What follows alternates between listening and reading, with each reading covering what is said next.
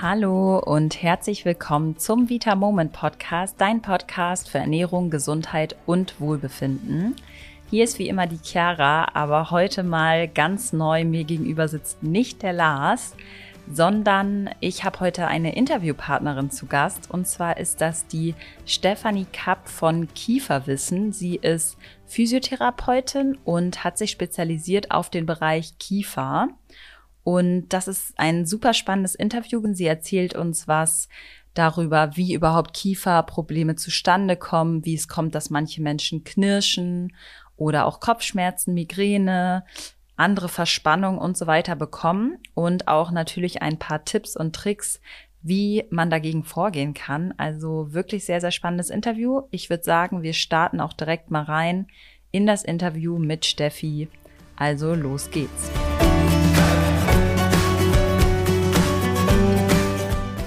Erstmal hallo liebe Steffi, schön, dass du mit dabei bist. Ja, ich würde sagen, du stellst dich einfach einmal direkt vor und ja, sagst mal, wer du bist, was du eigentlich machst. Wir sind alle ganz gespannt. Ja, ich bin Stefanie Kapp, das ist mein Name. bin 36 und äh, bin in Stuttgart wohnhaft und bin Physiotherapeutin. Ich habe mich seit 15 Jahren zur Physiotherapie verschrieben und bin jetzt seit einigen Jahren halt spezialisiert in meinem Bereich. Bedeutet, ich habe mich auf Kiefer-, Kopf-, Nackenbehandlungen spezialisiert und habe mich dann nochmal speziell weiterbilden lassen und bin halt für Leute mit CMD, so nennt man diesen Überbegriff, bin ich da und da können halt alle Beschwerden drunter fallen, vom Tinnitus bis zum Schwindel, bis zu Kiefergeräusche, Knirschen, Pressen, Verspannungen der Halswirbelsäule oder auch des Kiefers und Schluckbeschwerden, Kopfschmerzen, Migräne. Also es geht relativ tief, tief drin, weit im gesamten Bereich, aber es betrifft wirklich alles oben, Kiefer, Kopf, Nackenbereich. Und das mache ich sehr gerne, habe eine Praxis in Stuttgart und bin aber auch noch online tätig für genau das gleiche Thema. Ja, das ist ja immer super, wenn man da so viel verschiedenen Menschen helfen kann. Nicht nur Menschen, die auch in der eigenen Gegend wohnen, sondern auch wirklich von weiter weg. Da gehen wir nachher auf jeden Fall auch noch mal drauf ein, was du da Tolles anbietest. Ich dachte, wir starten mal damit, weil das, glaube ich, auch sehr, sehr viele Menschen kennen. So Knirschen, Pressen, da hatten wir auch schon mal drüber gesprochen. Das ist ja auch so eine der Sachen, würde ich jetzt mal so vermuten, die bei dir sehr, sehr oft äh, an Patienten und Patientinnen, sage ich mal, kommen, die jetzt knirschen oder pressen. Ist das richtig so? Ja, das kommt bei meinen Patienten als Begleiterscheinung. Ah, also okay. die wenigsten kommen jetzt zu mir nur, weil sie knirschen und pressen. Dafür bin ich einfach zu spezialisiert. Ähm, ich kümmere mich einfach nur um sehr chronische Schmerzfälle oder auch um Leute, die ihre Symptome schon eine sehr, sehr lange Zeit haben oder halt auch sehr intensive Symptome haben.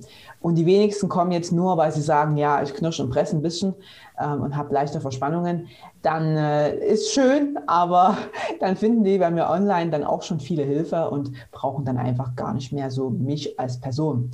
Aber Knirschen und Pressen ist wohl bei, ich sag mal so 70, 80 Prozent meiner Patienten mit dabei. Also die sagen mir das halt dann, dass sie, wenn ich dann nachfrage, wie sieht es aus, knirschen, pressen sie in der Nacht oder am Tag, haben sie das Gefühl, dass der Kiefer sehr verspannt ist, da kommt das immer mit raus. Und das ist natürlich so, wenn man das macht, dann hat es eine Beteiligung auf die Beschwerden, die man schon hat. Also es verstärkt die meistens oder es unterhält diesen ganzen Kreislauf mit. Deswegen mhm. ist das schon ein Interesse von mir, auch darauf einzugehen und halt das auch aufzulösen. Das und da gehört halt sehr viel Aufklärung auf der einen Seite dazu. Erstmal zu gucken, warum macht, machen, macht derjenige das? Und dem das auch bewusst zu machen. Ja, du machst das, weil die meisten wissen das gar nicht. Und denen natürlich auch eine Lösung dann zu geben. Okay, was kannst du machen, um das abzustellen? Weil die meisten denken, okay, ich knirsche und presse und das muss ich jetzt ein Leben lang behalten. Aber das stimmt gar nicht. Und man kann dann wirklich sehr gute Lösungen schaffen und dann sind alle happy. Okay, ja, das glaube ich. Aber du sagtest ja jetzt gerade, dass quasi das eigentlich nicht der Hauptaspekt ist, sondern eher eine Nebenerscheinung. Das heißt, die Menschen haben dann andere Sachen eigentlich und das wirkt sich dann auf den Kiefer aus. So, habe ich das richtig verstanden? Naja, das, also was ich halt meinte ist, die meisten kommen halt zu mir, weil sie jetzt wirklich Kopfschmerzen haben schon über Jahre oder sie haben ihre Migräne über Jahre oder sie haben ihre Halswirbelsäulenblockierungen, ihre Schmerzen oder sie haben Gesichtsschmerzen intensiv und da kommt halt mit raus, dass sie halt parallel mit Knirschen und Pressen mhm. und somit halt diese Beschwerden, weswegen sie kommen, halt dann unterhalten werden. Mhm. Und man hat ja nicht nur also beim Schmerz, man de denkt ja immer, der Schmerz hat eine Ursache. Aber das ist bei chronischen Schmerzen nicht so. Du hast halt bei chronischen Schmerzen viel, viel, viele Ursachen. Und dann muss man halt gucken, was sind denn so die größten Baustellen, die jetzt hier im Laufe der Jahre sich aufgepeilt haben. Ich vergleiche das immer gerne wie mit so einem Rucksack, wo du immer mehr Steine einlädst. Und ein Stein davon ist halt das Knirschen und Pressen. Aber es ist halt auch nur ein Stein. Das sind noch andere Steine, die da im Rucksack liegen, warum derjenige am Ende halt über Jahre seine Schmerzen entwickelt hat im Kiefer-Kopf-Nackengebiet. Aber meine Aufgabe ist halt als Physiotherapeutin zu sagen, lass uns mal in den Rucksack reingucken und lass uns mal die Steine, die wir sehen, halt eliminieren. Lass sie uns mal rausnehmen. Und da muss man ein bisschen aufklären und dann funktioniert das. Mhm, mhm. Und wie gehst du dann so ran? Also das heißt, ähm, du schaust dir dann den Menschen ganzheitlich an und schaust, woher könnte das kommen. Und wenn du das jetzt online machst, sage ich mal, das ist ja jetzt für uns erstmal spannender, weil ja auch wir, also quasi diejenigen, die auch den Podcast hören, sind meistens komplett verteilt und haben halt einfach, sage ich mal, jetzt seit Jahren Migräne, Kopfschmerzen, Nacken, Verspannung und fragen sich dann jetzt, okay, äh, was kann ich erstmal, in erster Linie fängt man ja damit an, was kann ich zu Hause tun? um schon mal dagegen vorzugehen, da habe ich natürlich schon ein bisschen geschaut. Da hast du super viel Content bei YouTube auch, wo du Übungen zeigst. Da schon mal der Hinweis, das werde ich euch natürlich in der Folgenbeschreibung verlinken, was die Steffi da alles Tolles macht und wie ihr auch einfach zu Hause mit ein paar Minuten schon richtig was ähm, ändern könnt. Das ist ja schon mal so das Erste. Hm, und dann natürlich auch, was machst du denn dann in deinen Seminaren? Also gibst du dann auch Übungen mit oder ist das so Hilfe zur Selbsthilfe, sag ich mal? Ja, also das ist eine mehrschichtige Frage. Ich fange mal mit dem ersten Teil an.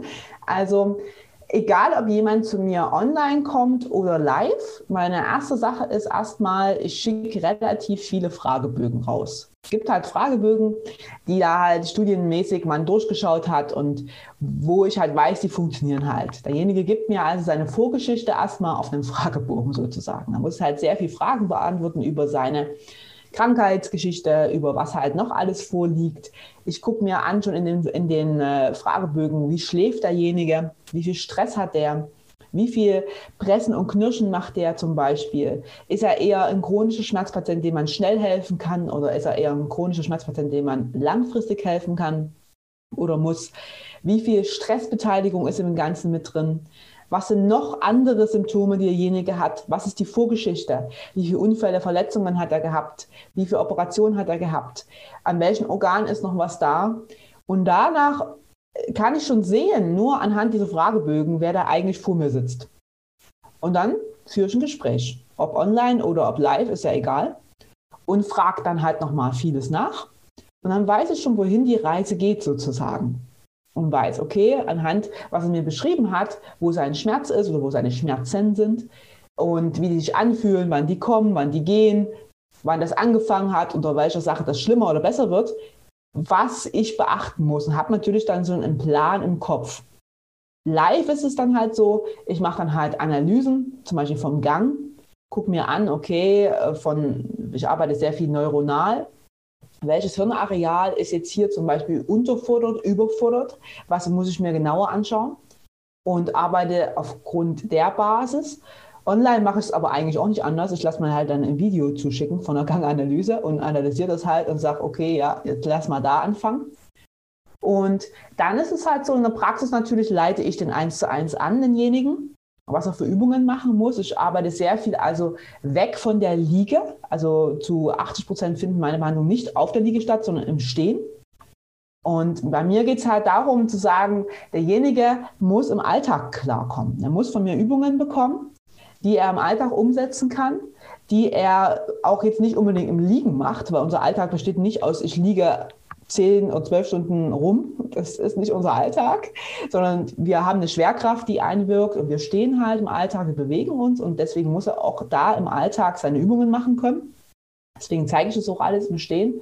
Und dann äh, gehe ich halt auf verschiedene Dinge ein. Es kann sein, mit dem einen mache ich halt Übungen, wo er seine Halswirbelsäule bewegen muss, mit wo er seinen Kiefer bewegen muss. Mit dem anderen mache ich Augenübungen. Mit dem nächsten mache ich Gleichgewichtsübungen. Mit dem übernächsten ähm, bringe ich bei, wie er seinen Schädelknochen, die einzelnen Schädelknochen untereinander bewegt oder wie er seine Nerven mobilisiert, die vielleicht daran beteiligt sind. Und das Ganze kann man aber natürlich genauso online machen. Online mache ich es halt nicht anders. Ich habe dann alles halt, was, was ich jemals als Übungen so weitergebe, halt digitalisiert und aufgenommen über die Jahre. Und dann schicke ich das einfach raus. Ja, und super. So sind unsere Online-Kurse dann gestaltet, dass es für jeden Bereich halt sehr, sehr, sehr, sehr viele Übungen gibt und dass ich halt mit denjenigen, auch wenn wir im Intensivkurs sind, halt zusammen dann sage, hey, mach mal das, mach mal das, mach mal das. Und dann könnte ich ihr Video angucken und dann machen die das ganz einfach. Ja. Dann bin ich halt da für Rückfragen und ja, so, so geht das eigentlich. Ganz Super, gut. das ist schon mal sehr, sehr schön, dass du das einmal erklärt hast. Wenn ich jetzt, sage ich mal, da draußen sitze und mich frage, hm, knirsche ich jetzt eigentlich oder presse ich? Was sind denn typische Anzeichen, woran ich jetzt zu Hause erkennen kann, bei mir könnte vielleicht da irgendwas nicht so ganz rund laufen, sage ich mal. Man merkt es ja oft. Ich habe zum Beispiel auch oft einfach so, ich merke das, glaube ich, währenddessen gar nicht, aber ich merke das dann manchmal abends, nachdem ich den ganzen Tag gearbeitet habe, oh, irgendwie fühlt sich mein Kiefer so angespannt an. Ich glaube, sowas kennen viele oder auch andere Beschwerden. Vielleicht sagst du da einmal so, was so typische Anzeichen sind, wo man hellhörig werden sollte, hey, da sollte ich vielleicht mal was tun? Ja, das erste ist, wie du schon sagst, also die meisten merken es einfach, dass sie dann verspannt sind.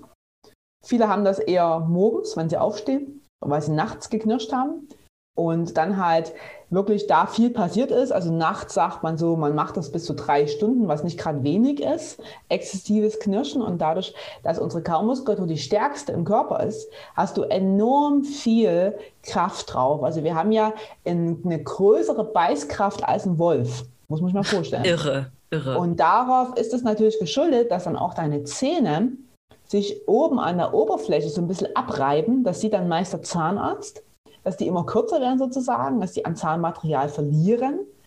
Manche bekommen auch so empfindliches Zahnfleisch, Zahnfleischbluten oder bekommen auch wirklich Zahnschmerzen, dass wenn sie morgens aufwachen, sie sagen, ich habe da echt erstmal Zahnschmerzen. Oder sie sagen, ja, ich kann morgens meinen Mund nicht mehr richtig öffnen. Das sind alles so Zeichen, dass man nachts geknirscht hat. Beim Pressen ist es eher so, dass man auch Verspannungen hat, aber die liegen eher oberhalb, also so an der Schläfe im Kopfbereich. Und man hat es eher tagsüber beim Pressen, weil das Pressen ist ja eher, also eher, sage ich jetzt mal so, weil es gibt immer so Mischformen, mhm. am liebsten so tagsüber statt, während das Knirschen in der Nacht eher zu finden ist. Aber es gibt halt wirklich diese Mischform, dass du sagst, naja, der eine presst mehr nachts und der andere knirscht auch mehr tagsüber am Ende ist es egal, was du machst. Es sind halt so Mundgewohnheiten, so nennt man das, die halt Stress abbauen. Also es gibt nur zwei Gründe, warum man das macht. Entweder man hat zu viel Stresshormone im Blut. Und Stress meine ich jetzt nicht, dass du jetzt hin und her rennst wie so ein Manager und weißt, weißt nicht mehr, wo dir der Kopf steht, sondern Stress fängt ja schon da an, dass unser Unterbewusstsein Dinge verarbeitet, denen wir uns gar nicht so oft bewusst sind. Also irgendwo steckt da was in uns drinne Mhm. Vielleicht Angst, vielleicht so eine gewisse Frustration, Angst, das können bestimmte Sa Sachen sein, Aggressionen, die auch schon in der Kindheit liegen können und denen wir uns nicht mehr heute so bewusst sind. Und dann verarbeiten wir die natürlich viel nachts oder auch tagsüber. Die werden dann meistens auch getriggert von bestimmten Dingen auf Arbeit, dass vielleicht dein Chef dich an deinen, keine Ahnung, was von früher Kollegen erinnert und so weiter und so fort. Und auf einmal verfällst du in so ein Muster. Unser Gehirn will uns am Ende halt nur schützen. Es ist halt so, wenn dein Gehirn merkt, dass du zu viel Stresshormone im Blut hast, will es die ja loswerden, weil die wären für den Körper insgesamt nicht sehr gut, wenn du die immer wieder hast. Es würde sehr viel negativere Sachen als Knirschen und Pressen nach sich ziehen. Also sagt sich das Gehirn, okay, wir müssen was tun und greift dann so evolutionsbedingt auf so alte Mechanismen zurück. Und in der Evolution ist es halt so, dass ein Kleinkind, dadurch, dass es sich nur im Kiefer-Kopf-Bereich ausdrücken kann, seine ganzen Emotionen ja nur da äußern kann, verbindet das schnell diese Emotionen, die es hat, mit dem Kiefer. Und dann bleibt halt zurück fürs Gehirn alte Muster, die da schon von klein auf da sich angefunden haben. Und dann greift es halt zurück auf den Kiefer und sagt, ja, pass mal auf, dann fang mal halt mal an zu knirschen und zu pressen. Und wenn mhm. du halt zu viel Angst hast oder halt zu aggressiv Wut entwickelst, dann ist es halt so, dass du anfängst zu knirschen und zu pressen. Das ist der eine Grund. Deswegen arbeite ich halt dann viel, das erstmal zu erklären und auch zu sagen, was kann man denn tun, um Stress auch tagsüber abzubauen. Da kannst du halt dann anfangen mit Atemübungen oder du kannst halt sagen, Mensch, äh, nimm sie mal eine andere Position ein. Also manchmal ist es schon viel Haltung. Oder auch mal reinzugucken, okay, warum stresst mich denn jetzt die Situation mit dem Chef? Was hat denn das jetzt von früher zu tun? Wie kann ich denn das irgendwie anders bewältigen? Wo muss ich denn da nochmal hinschauen von früher?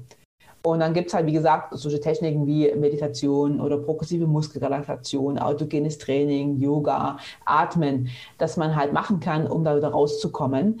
Und ich bringe halt auch meinen ähm, Patienten, sage ich jetzt mal, bei, wie sie aus dieser Gewohnheit, die das Gehirn geschaffen hat, die wieder auflösen können. Weil du kannst jetzt auch schlecht sagen, ich mache das nicht mehr. Das funktioniert ja nicht. Wäre schön, ne?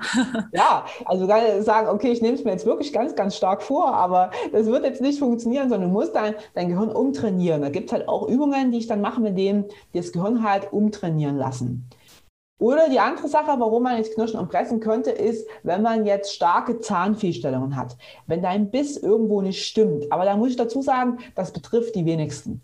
Das sind vielleicht 10 Prozent wo man sagt, okay, naja, hier müssen wir uns schon mal über nachdenken, ob es nicht besser wäre, über eine Kieferorthopädie zu gehen. Dass der Biss besser eingestellt wird und dann das Gehirn nicht mehr so stark aufeinander pressen und knirschen muss. Aber wie gesagt, das ist wirklich die Ausnahme. Mein Credo ist halt wirklich von der, zur Ursache zu gehen. Also ich empfehle sehr wenig Schienen. Viele gehen ja nur rein und sagen, ja, da lass ich mir eine Zahnschiene machen vom Zahnarzt und dann ist es das. Ist ja eher eine Symptombehandlung, ne?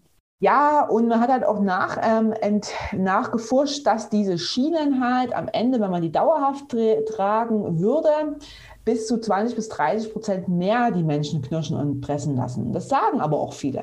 Spannend. Viele sagen, ja, seit ich die Schiene habe, am Anfang half das mal kurz und dann aber nach ein paar Monaten knirsch und presse ich mehr als zuvor, was ja auch irgendwo logisch ist, weil pressen kannst du immer noch auf einer Schiene, also wie das helfen soll gegen Pressen, konnte mir noch niemand erklären, das verstehe ich bis heute nicht, warum da eine Schiene eingesetzt wird, das ist ja vollkommen irre, also irre, weil mhm. dann presst du halt nicht auf die Zähne, sondern du presst halt auf die Schiene.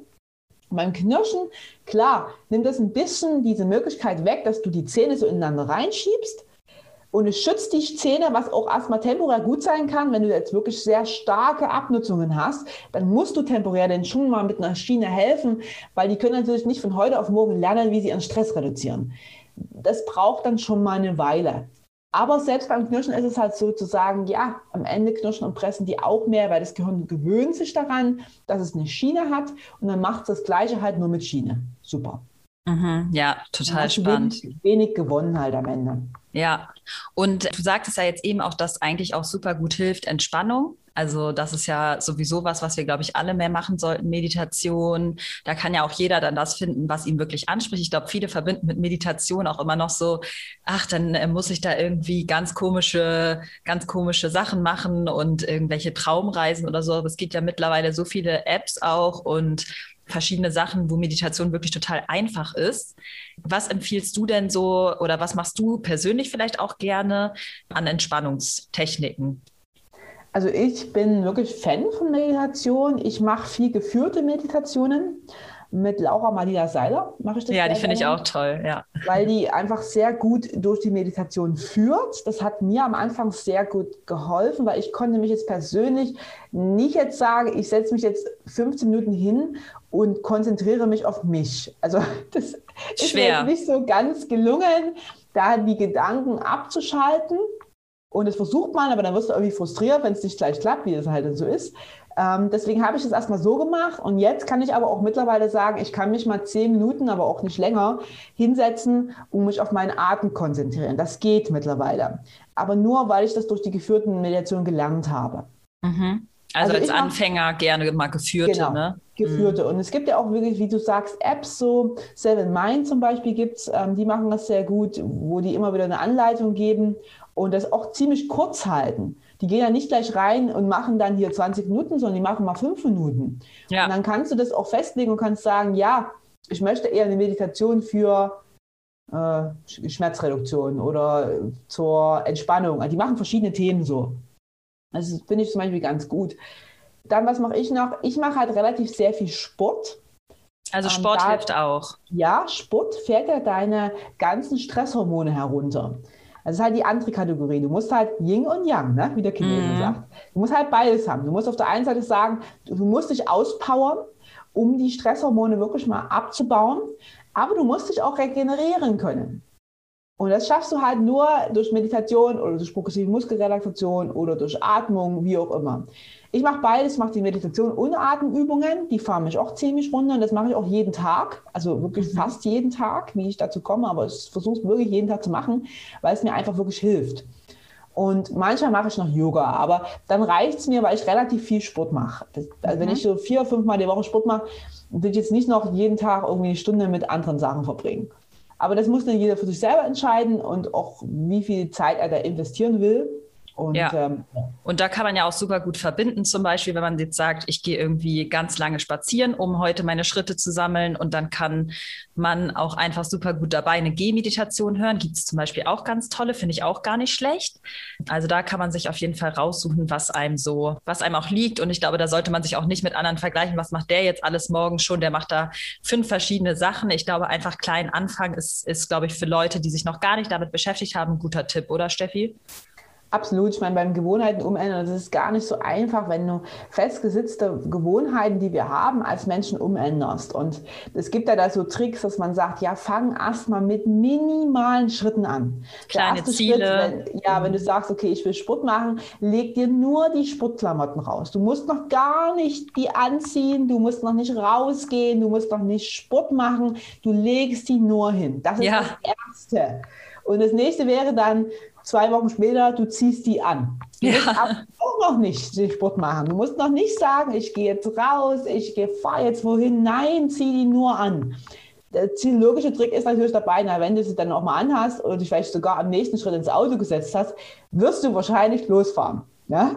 Also das ist natürlich auch eine Psychologie dahinter, aber es braucht die kleinen Schritte, weil es ist schon mega schwierig zu sagen, von heute auf morgen sage ich jetzt jeden Tag mache ich was. Mhm. Also entweder hast du dann so eine große Not, es gibt ja nur zwei Dinge, warum wir Menschen uns ändern. Not, wirklich ein starker Druck dahinter, ähm, oder halt Schmerz.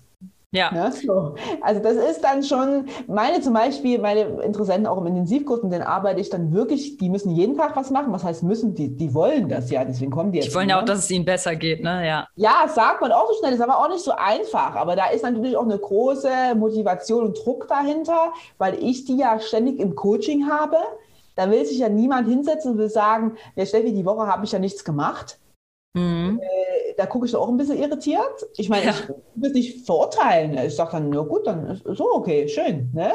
Aber das macht ja trotzdem Druck. Die sind ja mehr in der Gruppe als nur, die sind, sind ja mehr als nur mich. Und wenn dann jetzt einer sagt, ich habe die Woche gar nichts gemacht, dann kommt es ja irgendwie ein bisschen blöd vor. Ne? Dann haben die nur acht Wochen Zeit. Das ist ja dann auch okay. Also, wenn ich jetzt nichts gemacht habe, in acht Wochen ist Steffi ja dann auch mal weg, macht ja auch wenig Sinn. Und dann müssen die einfach auch ganz schön Geld zahlen.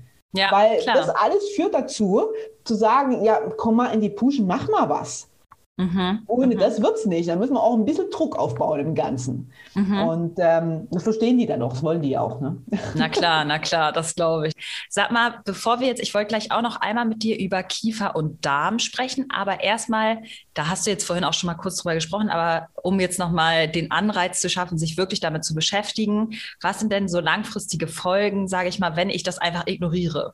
Also beispielsweise, ich habe immer diese Schmerzen, nehme dann eine Schmerztablette, versuche mich abzulenken, was natürlich nicht wirklich hilft und sage einfach, ja, nee, kann man nichts machen. Was, was also, kommt da auf einen ja. zu? Wo das ist mir jetzt ein ganz großes Thema drin. Also, wenn du jetzt, ich sage jetzt mal, egal in welcher Region, Kiefer, Kopf, Nacken, sag jetzt mal, Schmerzen hast, egal was es jetzt ist. Ob es jetzt eine Migräne ist, ob es der Kopfschmerz ist, ob es die Gesichtsschmerzen sind, ob es Nackenverspannungen sind, ist egal. Unser Körper, wie ich schon am Anfang gesagt habe, ist ja wie ein Rucksack. Und der peilt immer mehr ein in diesen Rucksack. Immer mehr Steine im Laufe unserer Zeit.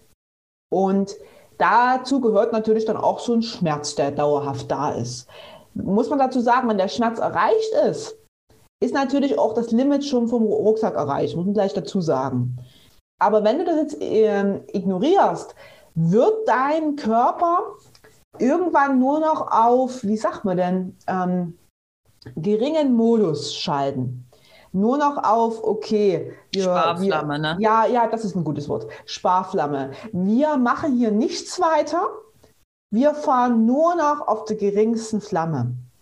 Weil er hat dir ja schon gesagt, dass was nicht stimmt. Dass du einen Schmerz bekommen hast, ist schon dieses Zeichen, kümmere dich mal, da ist was nicht in Ordnung. Da ist was zu viel im System. Es ist das Zeichen, dass dein Körper, dein Gehirn am Ende einer Kompensationskette angekommen ist. Deine, wenn dein Rucksack noch nicht ganz voll ist bis zur Hälfte, kann dein Gehirn immer noch sehr gut kompensieren. Selbst wenn du jetzt mal was an der Schulter hattest, einen Unfall, einen Sturz, eine Operation, egal was, dein Körper sagt sich, naja, okay, komm, wir haben ja hier noch ein bisschen Platz nach oben hin, da macht halt mal mehr die Halswirbelsäule was. Da übernimmt die halt per Funktion der Schulter mit. Und der Kiefer macht auch gleich noch ein bisschen mehr. Das ist schon okay, das können die noch machen, weil ich habe ja noch genug Kapazität. So, wenn aber irgendwann der Schmerz gekommen ist, dann ist die, ist die Kette durch. Und dann ist es Sparflamme. Und Sparflamme bedeutet nichts Gutes. Sparflamme bedeutet, auf allen Ebenen wird gespart. Du hast auf einmal keine gute Konzentration mehr. Du bist auf einmal total schlapp, viel müde. Du bekommst Schlafstörungen weil dein Schmerz dich ja auch nicht richtig schlafen lässt. Das ist natürlich auch so eine Sache. Schläfst du aber wiederum nicht gut, hast du wieder zu wenig Hormone zur Regeneration. Also führen wir uns im, im Kreislauf. Mhm. Ne? Ja, ein Teufelskreis. Ja. Genau. Dann bekommst du mit anderen arealen Schmerzen, also wenn ich jetzt meinen Schulterschmerz ignoriere, gut, und mein Ellenbogen muss das über Dauer machen, dann sagt mein Ellenbogen auch irgendwann, also pass mal auf, äh, nö, das ist mir jetzt auch auf Dauer zu viel ich kann ja mal ein bisschen helfen, ja, bis du das Problem mal angegangen hast, aber auf Dauer, nee, so haben wir nicht gewettet. Ja. So, und dann irgendwann sagt meine Hand auch noch, also, dass ich das jetzt hier machen soll, ich hatte schon mal einen Unfall, ich hatte schon mal eine Handfraktur oder ich habe mir hier schon mal, ne, hier ist auch eine Narbe irgendwo in der Hand auch noch gewesen. Ich habe schon genug zu tun. Jetzt mutest du mir das auch noch zu. Das ist irgendwann Schicht im Schacht. Und deswegen haben wir auch sehr viele Schmerzpatienten, die dann am Ende von ihrem Körper wirklich sehr, sehr insgesamt belastet sind. Also wenn man, also viele meiner Patienten zeichnen mir das dann ein, und dann sehe ich am ganzen Körper nur noch Kreuze von Schmerzen. Überall. Wo es überall wehtut. Mhm. Überall. Da weißt du gar nicht mehr, ja, wo fangen wir denn jetzt an? Wo hat denn die Kette überhaupt mal angefangen? Da bist du auch als Therapeut vor riesengroße Herausforderungen gestellt. Wo hackst du denn jetzt hier ein, wenn eigentlich nur auf der Schmerzkarte ein Arm äh, leer ist?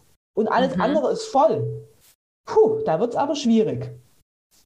Und ähm, das ist das Erste. Das Zweite ist natürlich, dass dann, wenn du in diesem Schmerzkreislauf drin bist, übernimmt natürlich auch dein Gehirn. Es wird, also unser Gehirn ist so, es hat nicht ein, es hat nicht ein Areal, wo Schmerzen sitzen, sondern es bedient sich ganz vielen Hirnarealen, um Hirn, also um Schmerzknotenpunkte zu, zu bilden um sich überall darzustellen, um eigentlich jeden Hirnareal zu sagen, ha, Alarm, Alarm, hier stimmt was nicht, wir müssen uns kümmern. Mhm. Und auf mhm. einmal hast du überall, ob im Kleinhirn, ob im, im, im Mittelhirn, ob im Stammhirn, ob in der Brücke, ob im parietalen Lob, ob im frontalen Lob, du hast überall, hast du auf einmal Schmerzareale sitzen. Und die sind ja für verschiedene Dinge zuständig. Nehmen wir jetzt mal ein Kleinhirn. Das Kleinhirn, was hinten liegt, ist zum Beispiel zuständig, dass wir koordinative Bewegungen ausführen können oder dass wir sehr gut sehen können. Wenn aber jetzt dieses auch noch Schmerzenknotenpunkte hat, auf einmal beeinflusst es mein Sehen. Auf einmal kann ich nicht koordinativ genug sein oder kann halt, habe Gleichgewichtsprobleme.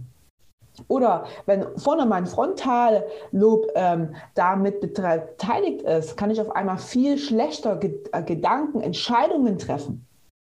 Ja, das ist nicht so gut. Ja, nee, nee, absolut. Also oder da ist schon hab, allerhöchste Eisenbahn. Ja, oder ich habe das limbische System, was ähm, dann auf Gefühle steuert und auf Gedanken. Und auf einmal drehe ich mich nur noch um negative Gedanken. Ach, das kann auch sein, dass richtig ja. deine Psyche, logischerweise, ne, mit Schmerz das ist, ist dann das eh. Erste, was mit rangeht, Psyche. Mhm. Ja, da kommt unser Furchtzentrum, die Amygdala mit rein, die auf einmal Angst sendet, Angst, Angst, Angst, Angst, weil ja. die zu viel Hormone freisetzen muss. Dann kommt unser limbisches System, wo wir halt die ganzen Gefühle, Gedanken haben. Und da kommt dann nur ein Gedankenkreislauf. Es ist chronisch, ich werde es nie mehr los, es ist alles so schlecht, ich bin dauerhaft in Schmerzen, oh Gott, nee, oder niemand kann mir helfen und so. Und auf einmal macht sich das selbstständig, das Ganze. Auf mhm. einmal, einmal hattest du es, eigentlich hattest du es mal auf einer körperlichen Ebene, jetzt hast du es aber schon auf die nächste Ebene gebracht. Ja. Du kannst es am Ende nicht mehr unterscheiden, was ist denn jetzt körperlich und was ist denn jetzt eigentlich seelisch.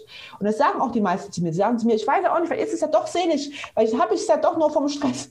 So. Mhm. Und äh, es ist eine Mischung aus allem. Du musst alles aufdröseln dann am Ende. Und das ja. ist natürlich ein riesengroßer Schritt, weil jetzt reden wir jetzt nicht nur von, komm mal irgendwie drei Wochen, sondern jetzt reden wir darüber, so, okay, jetzt müssen wir an ganz vielen Schrauben hier was tun. Jetzt musst du was tun, dass du bessere Gedanken hast und dann musst du richtig aktiv was tun, weil wenn sich das einmal in einer Gewohnheitsschleife dreht, dann ist es auch relativ schwer rauszukommen. Da musst du viel über Affirmationen arbeiten, viel über Stopp der Gedanken setzen und sagen, nein, ich denke was anderes.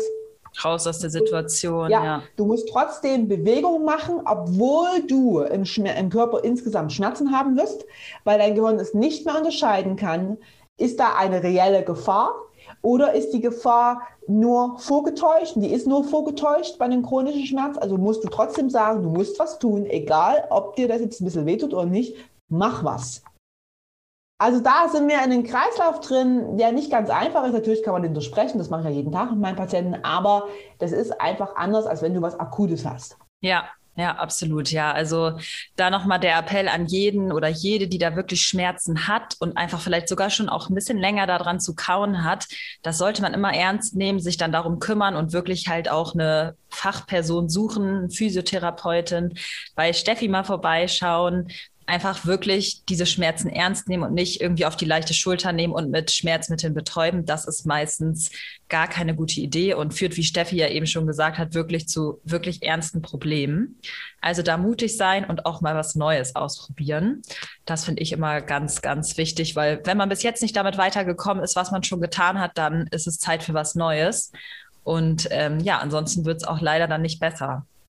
Nee, besser wird es nie, es wird dann immer schlimmer. Ja. Aber es muss jeder für sich selber auch entscheiden. Ich habe auch wirklich im Laufe der Jahre genug Schmerzpatienten erlebt, wo man denken würde als Ausstehender, ja, du musst doch jetzt was tun, mach doch was. Aber die sind dann schon so drinnen in ihrem Kreislauf, dass sie sich das gar nicht mehr vorstellen können, ohne den Schmerz zu leben. Das klingt jetzt ganz absurd, aber es ist aber so. Mm, ja, kann ich mir vorstellen. so an diesen Schmerz gewöhnt, das gehört zu ihnen dazu. Und da muss man natürlich dann auch erstmal gucken, will derjenige das und ist er bereit, diese Schritte zu gehen? Und wie du schon gesagt hast, mit den Schmerzmedikamenten, wenn ich das halt immer nehme, wir wissen ja, dass Schmerzmedikamente eine der häufigsten Ursachen sind für Todesfälle. Es sind ja nicht dann die Krankheit, die zum Todesfall führt, also CMD ja sowieso nicht, aber andere Krankheiten jetzt, ne? Sondern es ist am Ende halt die Nebenwirkung eines Schmerzmedikaments, was jemanden sterben lässt und was halt auch auf Magen-Darm-Trakt geht. Und dann werden wir zum Thema, was du so ansprechen wolltest, ja. was halt dann auch noch dazu beiträgt, dass der Kiefer auch nicht besser wird. Weil wenn jetzt noch die Organe betroffen sind, ja, wie soll es denn dann noch besser werden? Dann lade ich ja immer noch mehr ein in meinen Rucksack und komme gar nicht mehr raus. Ja, absolut. Ja, dann, äh, du hast ja jetzt eine gute Brücke geschlagen. Wollen wir doch noch einmal kurz über den Zusammenhang zwischen Kiefer und Darm sprechen. Ich finde, man denkt sich so, ja, also der Darm, was soll der denn mit dem Kiefer zu tun haben? Das ist ja so weit voneinander entfernt. Tatsächlich hat ja auch das Hirn einfach einen riesen Einfluss auf den Darm, weil die ja direkt miteinander verbunden sind. Was hat denn da jetzt, sage ich mal, der Kiefer noch mit, mit zu schaffen? Also wenn man jetzt mal das oben die Kette sieht der Nahrung, ne, dann muss ja eine Nahrung erstmal durch den Kiefer durch, bevor sie jemals in den Darm gelangt. Das bedeutet, der erste Startpunkt ist der Kiefer, der Mundbereich. Hier entscheidet sich ja schon mal, bist du fähig, deine Nahrung genug zu zerkleinern, also oft genug zu kauen, um am Ende sie gut genug dann nach unten zu bringen. Hast du genug Speichel, um die gut anzureichern, um, um den Nahrungspreis schon mal bereit zu machen, ideal bereit zu machen, auf die Reise zum Darm.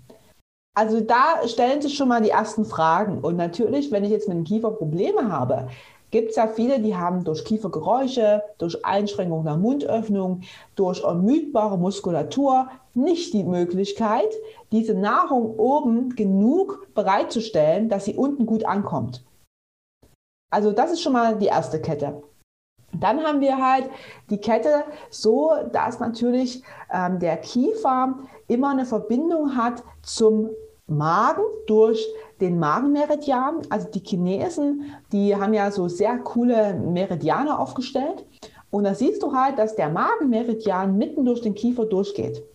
Deswegen haben auch meine Patienten so zu 60 Prozent Magenprobleme. Mhm. Sodbrennen, Bauchschmerzen, Allergien und so weiter und so fort.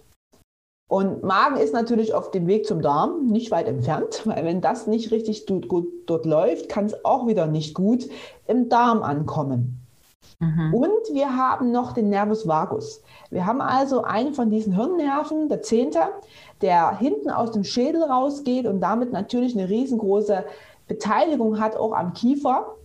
Runtergeht, die ganzen Schluckmuskeln mitnehmen, die er durchflutet, dann Kehlkopf runtergeht, Schilddrüse runtergeht und den ganzen Speiseröhre und so weiter und so fort und unten irgendwann mal endet und halt den ganzen Magen-Darm-Trakt halt versorgt. Und wenn du halt jetzt Verspannungen hast, zum Beispiel eine Kaumuskulatur, hat das natürlich auch eine Auswirkung auf die Mundbodenmuskulatur, auf die Schluckmuskeln und die durchflutet halt der Vagus. Und auf diesem Weg kann halt sehr viel schief gehen. Und deswegen ist es halt so wichtig, halt auch diese Verbindung zu verstehen vom Kiefer halt zum Darm, zum Magen-Darm-Trakt. Das heißt, das eine ja. nicht vom anderen trennen. Ja, das heißt, wenn ich jetzt beispielsweise Magen- oder Darmprobleme habe, ist es gar nicht so doof, sage ich mal, auch mal zu schauen, wie geht es eigentlich meinem Kiefer? Habe ich da vielleicht auch was? Und dann halt auch ganzheitlich quasi auch das Ganze zu gucken, weil oft ist es ja so, äh, mir tut der Arm weh, ich kümmere mich nur um den Arm. Mir tut der, ich habe irgendwie Verdauungsprobleme, ich kümmere mich jetzt nur darum, was ich für meinen Darm tun kann. Aber du würdest sagen, hey, da kann man ja auch mal gucken, was ist eigentlich in meinem Kiefer los? Geht es dem eigentlich gut oder muss ich da auch was machen, um halt auch dann den Darm und den Magen zu verbessern? Also auf alle Fälle. Wenn man jetzt zum Beispiel einen Spezialist aufsucht, wenn man jetzt Darmprobleme hat, dann hofft man ja, dass der Spezialist auch mal weitere Fragen stellt und jetzt nicht nur auf den Darm jetzt 100 Mal da eingeht, sondern auch mal fragen wird, wie sieht es mit deinem Rücken aus? Hast du Rückenblockaden? Wie geht es in der Lendenwirbelsäule? Weil wenn es der natürlich nicht gut geht, kann es im Darm auch nicht gut gehen. Wie geht es in deinem Beckenbodenbereich? Was ist denn da los? Gibt es da irgendwelche Probleme seit der Schwangerschaft, seit der Entbindung? Schwäche des Beckenbodens, wie geht es in deinem Kiefer? Also da hofft man ja mal, dass jemand auch mal mehr fragt. Ich frage ja auch mehr meine Patienten als nur, wie geht es in deinem Kiefer?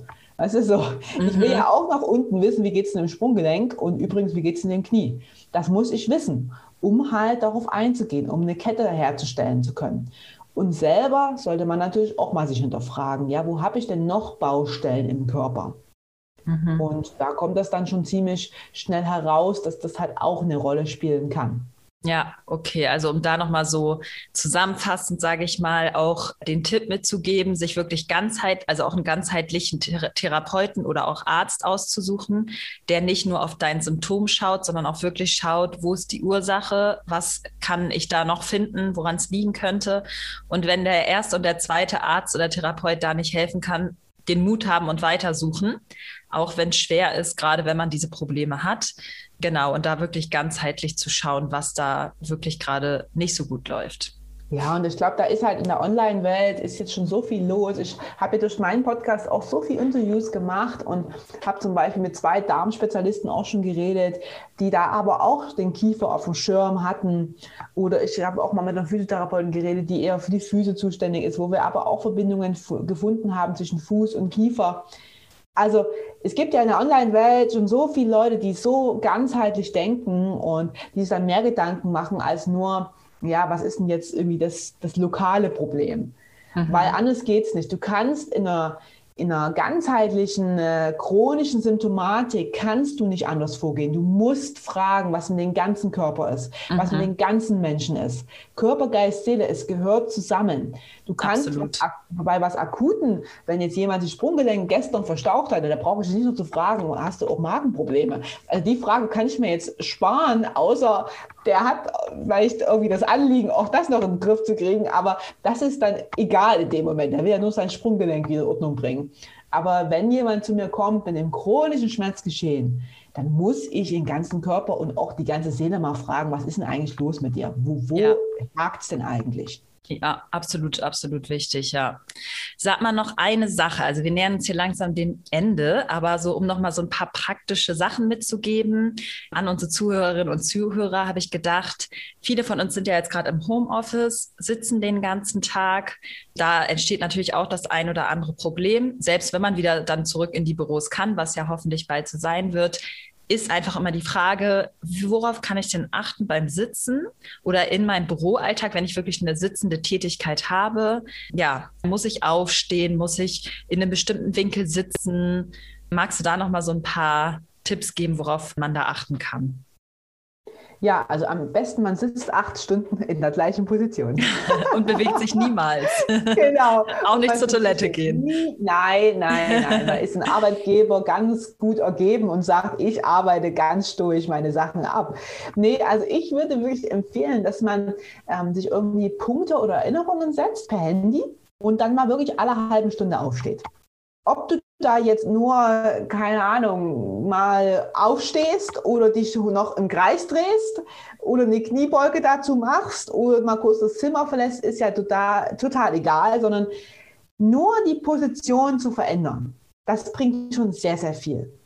Dann, was mir auch auffällt, ist, dass viele Leute irgendwie mit ihren Füßen nicht so ganz auf dem Boden sitzen. Habe ich zum Beispiel auch, weil ich nicht so groß bin. Da, das ah, ist ja. echt ein, ein Ding, ja ja, also wenn man jetzt kann ne, und sagt, okay, mein, mein, Stuhl ist angepasst genug, dass man darauf achtet, dass man sagt, okay, meine Füße sind auf dem Boden. Beide Fußsohlen, die stehen nicht irgendwo auf den Rädern des, des Stuhles oder sind noch hundertmal überschlagen oder ineinander geknotet, sondern die sind parallel fest auf dem Boden dass man eine Verankerung mit dem Boden hat, weil es fängt alles unten an, an der Input von der Fußsohle. Wenn du da stabil bist, bist du dann auch im Gesamten stabil. Mhm. Dann locker die Knie auseinander. Wenig die Wirbelsäule aufrichten. Jetzt nicht, dass du Kerzen gerade sitzen musst, sondern dass du einfach nur ein wenig das Gefühl hast, ich bin aufgerichtet. Und dann, was natürlich die meisten machen, ist immer wieder diesen Kopf in so einer Schildkrötenhaltung nach vorn zu schieben. Zum PC vielleicht, oder so, ne? Ja, vielleicht liegt es daran, dass die Augen nicht gut genug sind dann müsste man einfach schauen, mit Augenübungen mal ranzugehen. Und das würde ich auch jedem empfehlen, der sehr viel am PC arbeitet, tagtäglich oder zumindest zwei, dreimal die Woche, wenn man vielleicht sowieso seine Übungen macht, auch mal ein paar Augenübungen zu integrieren. Unsere ja. Augen sind so, so wichtig. Und das, das kann man, gerade wenn man PC-Arbeit macht, geht es gar nicht ohne. Ja, so ein Augen-Yoga habe ich tatsächlich neulich auch mal gemacht. Das hilft total, so in alle Richtungen mal langsam zu schauen. Nach links, nach rechts, nach oben, nach unten und das ein paar Mal wiederholen. Danach fühlt man sich richtig erfrischt, finde ich. Also echt ja. toll. Es gibt so viele Varianten. Man kann seine Augen massieren, man kann seine Augen entspannen, man kann, wie du sagst, die Augen in verschiedene Richtungen bewegen, man kann Blickstabilisierung machen. Also da gibt es ganz, ganz viele Sachen, die man machen kann, um da die Augen zu entlasten. Ja, und wie gesagt, dann halt die Wirbelsäule in der richtigen Position und auch den, den Kiefer. Das ist halt so eine Sache, wenn ich jetzt in so einer Schildkrötenhaltung bin, dann schiebt sich auch meine, meine beiden Kiefergelenke schieben sich dann mehr in die Pfanne hinein und haben mehr Druck. Und das ist nicht so gut, weil dann habe ich eher Kiefergeräusche, die ich provoziere. Deswegen wirklich auf diese Kopfhaltung achten. Die Kopfhaltung ist sehr, sehr verbunden mit der Kieferhaltung, weil sobald ich meinen Kopf in eine Position verändere, ändere ich meine Kieferposition. Hm, und deswegen ist halt das über, den, über die Haltung sehr, sehr gut zu regeln. Dann würde ich noch darauf achten, wo meine Zunge im Mundraum liegt.